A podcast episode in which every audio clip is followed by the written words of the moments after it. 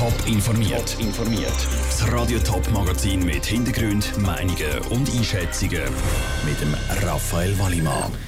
Wieso in der Schweiz immer noch viele umweltschädliche Autos gekauft werden und welches der Lieblingsort von der Winterthur Stadtratskandidatin Aneta Steiner ist, das sind zwei von den Themen im Top informiert. Fürs Klima auf die Straße demonstrieren, sich umweltbewusst ernähren oder nicht mit dem Flugzeug, sondern mit dem Zug in die Ferien gehen. Das alles liegt im Trend.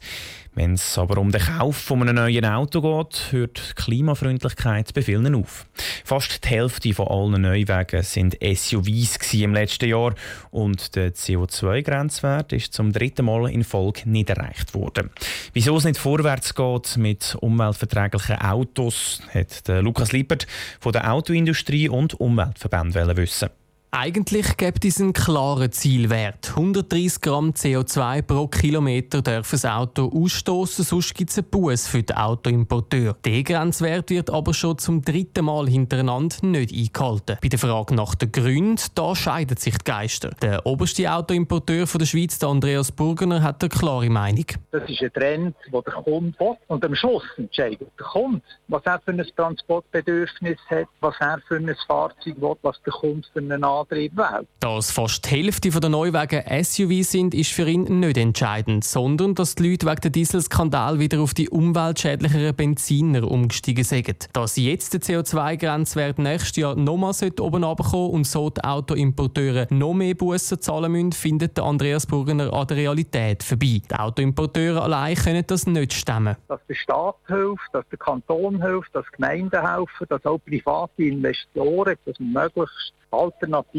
Antriebe können pushen können. Schlussendlich braucht es auch der Kunde, und die Fahrzeuge werden teurer. Anders sieht das der Anders Gauci, Geschäftsführer vom VCS Schweiz. Er findet, dass die Autoimporteure mitschuldig sind. Also ich denke, die Autoimporteure sind durchaus in Pflicht. Es hat Neuwagenziele, die man jetzt mit dem, mit dem CO2-Gesetz festlegen kann. Also es braucht zwingend wirksame Massnahmen in der Verkehrspolitik und es braucht auch entsprechend Umsetzung oder Sanktionierung nachher bei Zielniederreichung. Er ist auch zuversichtlich, dass bei den Kunden ein Umdenken geben wird. Das aus ganz praktischen Gründen. Man muss sich einfach auch überlegen, wenn jetzt immer mehr Leute in der Stadt größere Autos kaufen, wie das nachher für den Konsument selber sich entwickelt. Das heisst, noch weniger Platz, das heisst noch mehr Stau. Dort bin ich zuversichtlich, dass, dass dort die Vernunft der, der Menschen äh, wird, wird greifen und dort das Umdenken wird stattfinden.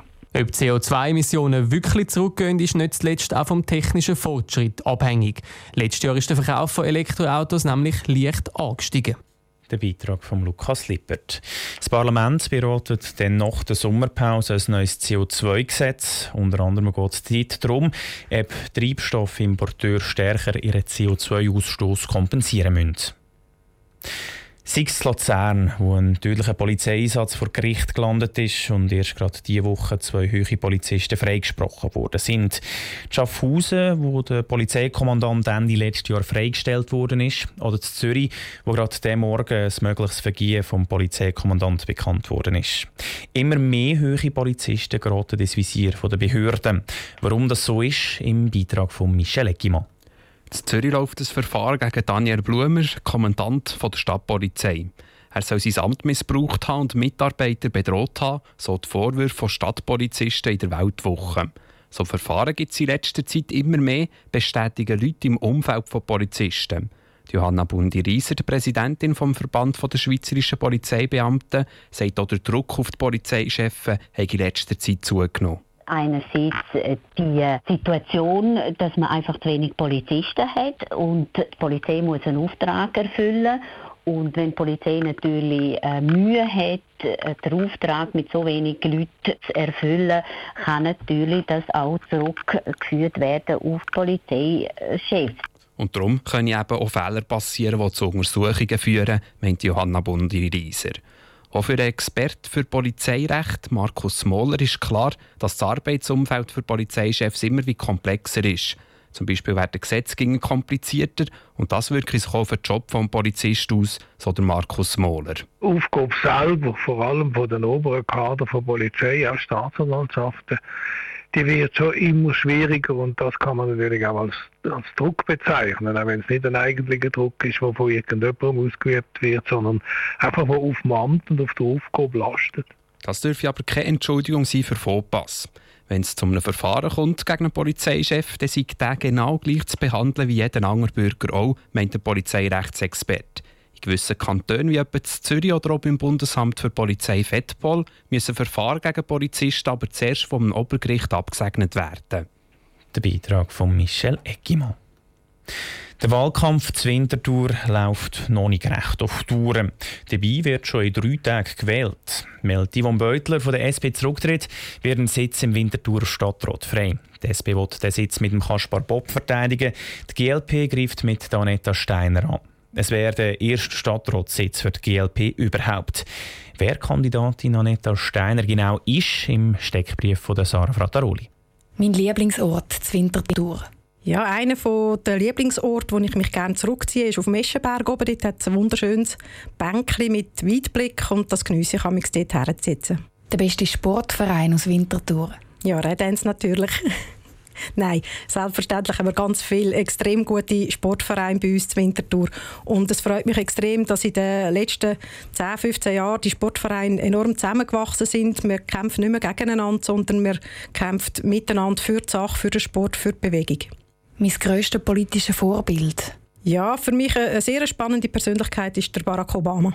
Mein wichtigstes politisches Anliegen? Nachhaltige Entwicklung und zwar wirklich äh, in allen Bereichen und im Moment haben wir natürlich im Umweltbereich einen grossen Nachholbedarf. Da gehe ich zur Wintertour am liebsten einen Kaffee trinken. Ich bin noch viel im Tibet. Autofreie Stadthausstrasse, ja oder nein? Ja, auf jeden Fall. Es ist ein sehr ein schöner Ort, wo im Moment wie ähm, noch nicht recht kann genutzt werden ähm, Autofrei, äh, was auch immer das heißt, aber es geht darum, den, den Stadtraum dort aufzuwerten und die Altstadt viel schöner eben zum Stadtpark zu, äh, zu verbinden weil auch der Stadtpark ist äh, ein sehr schöner Ort und ist eine gute Ergänzung zu der Altstadt, wo eben fast kein Grün hat. Die GLP-Stadtratskandidatin Aneta Steiner im Steckbrief von der Sarah Frattaroli. Den Steckbrief vom Kaspar Bob haben wir heute Mittag schon gehört. Beide Steckbriefe zum Nachlesen gibt es auf toponline.ch. Top informiert, auch als Podcast. Mehr Informationen gibt es auf toponline.ch.